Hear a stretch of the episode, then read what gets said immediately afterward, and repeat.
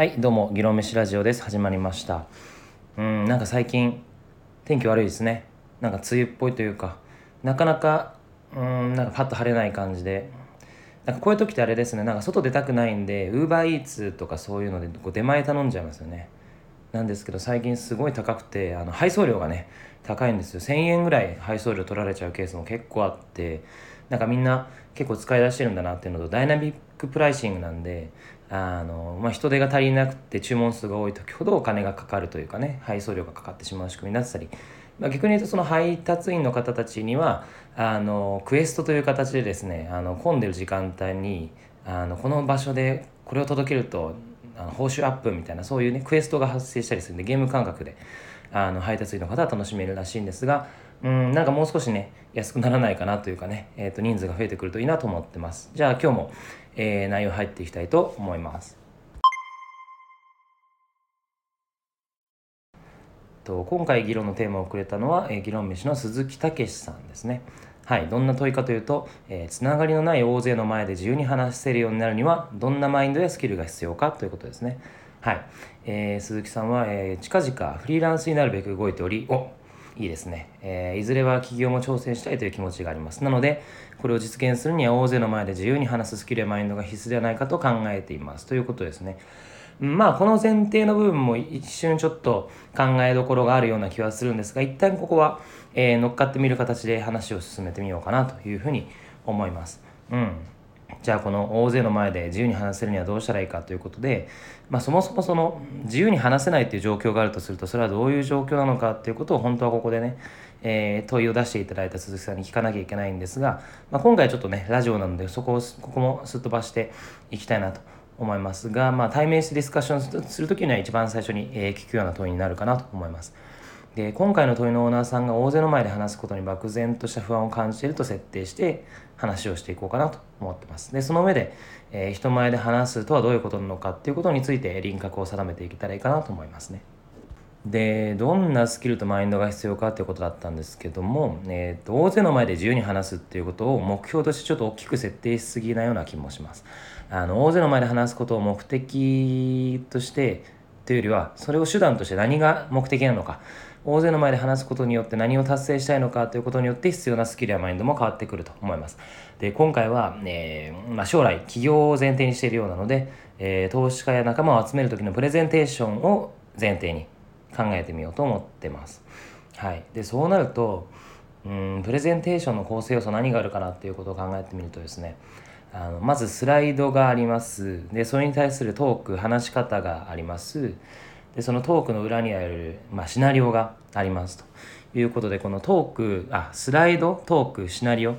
の3段階が、えーと、プレゼンテーションの構成要素になってくるかなと思います。まあ、これに加えてもちろん誰にするか誰とやるか、えー、いつやるか、えー、どこでやるかみたいな構成要素ももちろんあるんでその辺も考えていかないといけないんですが、えー、まあざっくりとこのスライドとトークとシナリオが重要であるというふうに考えられるかなと思います。スライドは目に訴えてトークは耳に訴えてえ、シナリオは心に訴えるみたいな、まあ、言い方もできるかもしれないですね。うん、でこうしてみると自分なりの、まあ、鈴木さん鈴木さんなりの、えー、得意なやり方を見出していくといいんじゃないかなと思います。スライドというかそのビジュアルで表現する能力が高ければスライドを、まあ、リッチにすることで、えーまあ、自分のトークの不足を補うこともできるでしょうし逆に、えー、スライドがほとんどなくてもトークで補えることもあるかもしれないですし逆にトークもスライドもそんなにリッチなものがなかったとしても、え、シナリオが作り込まれていれば、え、聴衆の心を捉えるみたいなこともできるかもしれません。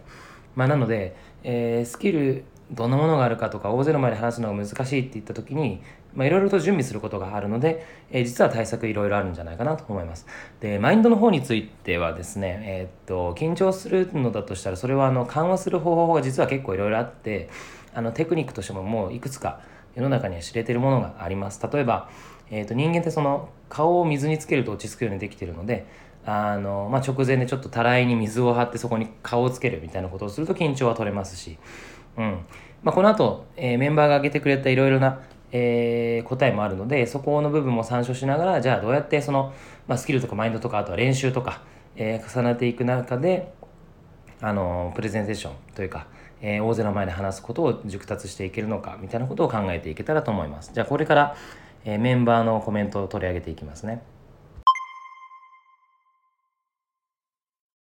えー、まず最初にコメントくれたのは竹さん吉川武さんですね。はい竹さんはもともとシャイだったそうですが克服型ということで、えー、克服できたきっかけとしては、えー、塾講師のバイトをしていたことでしたと。4年間やってたそうですね。うんそこで、えー、まあいろいろ大学で学べないような大勢の前での話し方や発声方法流れの作り方聴衆の表情の見方などなど、えー、指導されたそうですと。でまあそこでですね、えー、塾講師や生徒から、え、直接のフィードバックがあったりして、え、つまんない面白いの次に役立つ基準が来るような、え、非常にシビアな、えところで、えやってきたところがあるそうです。それによって、まあ、場数ですね。場数によって慣れが生まれて、え聴衆の表情を読む余裕につながってその余裕が表現の多彩さにつながっていくみたいなことができて、まあ、スキルが上がっていったということになってきたようですただこのスキルは衰えるのも早いとあの、まあ、そのやる回数が減ってきたりするとですねすぐに、えー、まあスキルダウンしてしまうのでできるだけ人前で話す機会を作んないといけないんじゃないかなということも、えー、考えられますね。で次に後藤さんですね訴えることがはっきりしていて気持ちが乗っかれば、えー、何人の前でも話せるというふうに言っています。うん、で後藤さん自身は、えー、そのつながりがあるかないかとあとは少数か多数かっていうので切り分けていってもともとはつながりのある少数の前で話すことから始めてその後つながりのある多数大勢の前で話すことになり、えー、つながりのない、えー、少数の前で話すことを踏んで、えー、最終的につながりのない大勢の前で話せるようになっていったということで、まあ、こういったステップをどう、まあ、設計するかというか自分なりにその話す場作り、えー、場数を増やしていくかということを書いてます。でプラスですね、えー、後藤さんがその後のコメントでも話しているんですが、えー、なんか絶対的な自信を持つ方法としては、えー、一つだけありますと、えー、自分自身の経験をそのまま話すと。それを盛ることもなく脚色することもなく、えー、自分なりの、まあ、経験の話し方をすれば、えーまあ、緊張することはないと。確かになんかこうどう伝えればいいかとかそのはっきりしないものをうまく伝えようとすると確かに難しいんですけど自分の経験ということになるとね、えー、話しやすい気がするんで自分の経験を話す場を、えー、作ってみるっていうのは確かに良さそうな気がします。うん、後藤さんありがとうございます。で次に、えー、小倉さんがコメントしてますね。えメモさえあればど,、えーと、どんなえ、ところでも絶対に話せるというマインドを手に入れることがまず最初に必要で手元にそのメモを置きながら、え、それを見ながら、まあ、場合によっては見なくてもお守り代わりにしながら、えーまあ、話す機会を増やしていくといいんじゃないかというふうに言ってます。でそういった形で、えー、メモさえあれば大丈夫だというマインドを手に入れた後は、えー、次のステップとしてメモをなくしていったりキーワードだけ手元に置くようにしたり、まあ、いろんなやり方があるんじゃないかなと言ってます。うん、確かにまずその自分が話せるんだなっていうことを、えー、自信を持つっていうのは確かに重要なのかもしれません。まあ、いろんなやり方ありそうですね。はい、えー、続いて倉和さんも、え、おっしゃっていてどう伝えるのかどう伝わるのかという点に集中するのがいいんじゃないかと。うん、確かに伝え方というよりはどう伝わっているかとかどうやったら伝わるんだろうかっていうふうに相手の、えー、聴衆側の立場に立って考えてみるのはいいような気も私はしています。うん、確かにねプレゼンテーションとかだもうそもそもモノローグ型のものって伝える側がどう話すかみたいなことが、えー、主眼に置かれがちですが、えー、プレゼンテーションはそもそも何というか、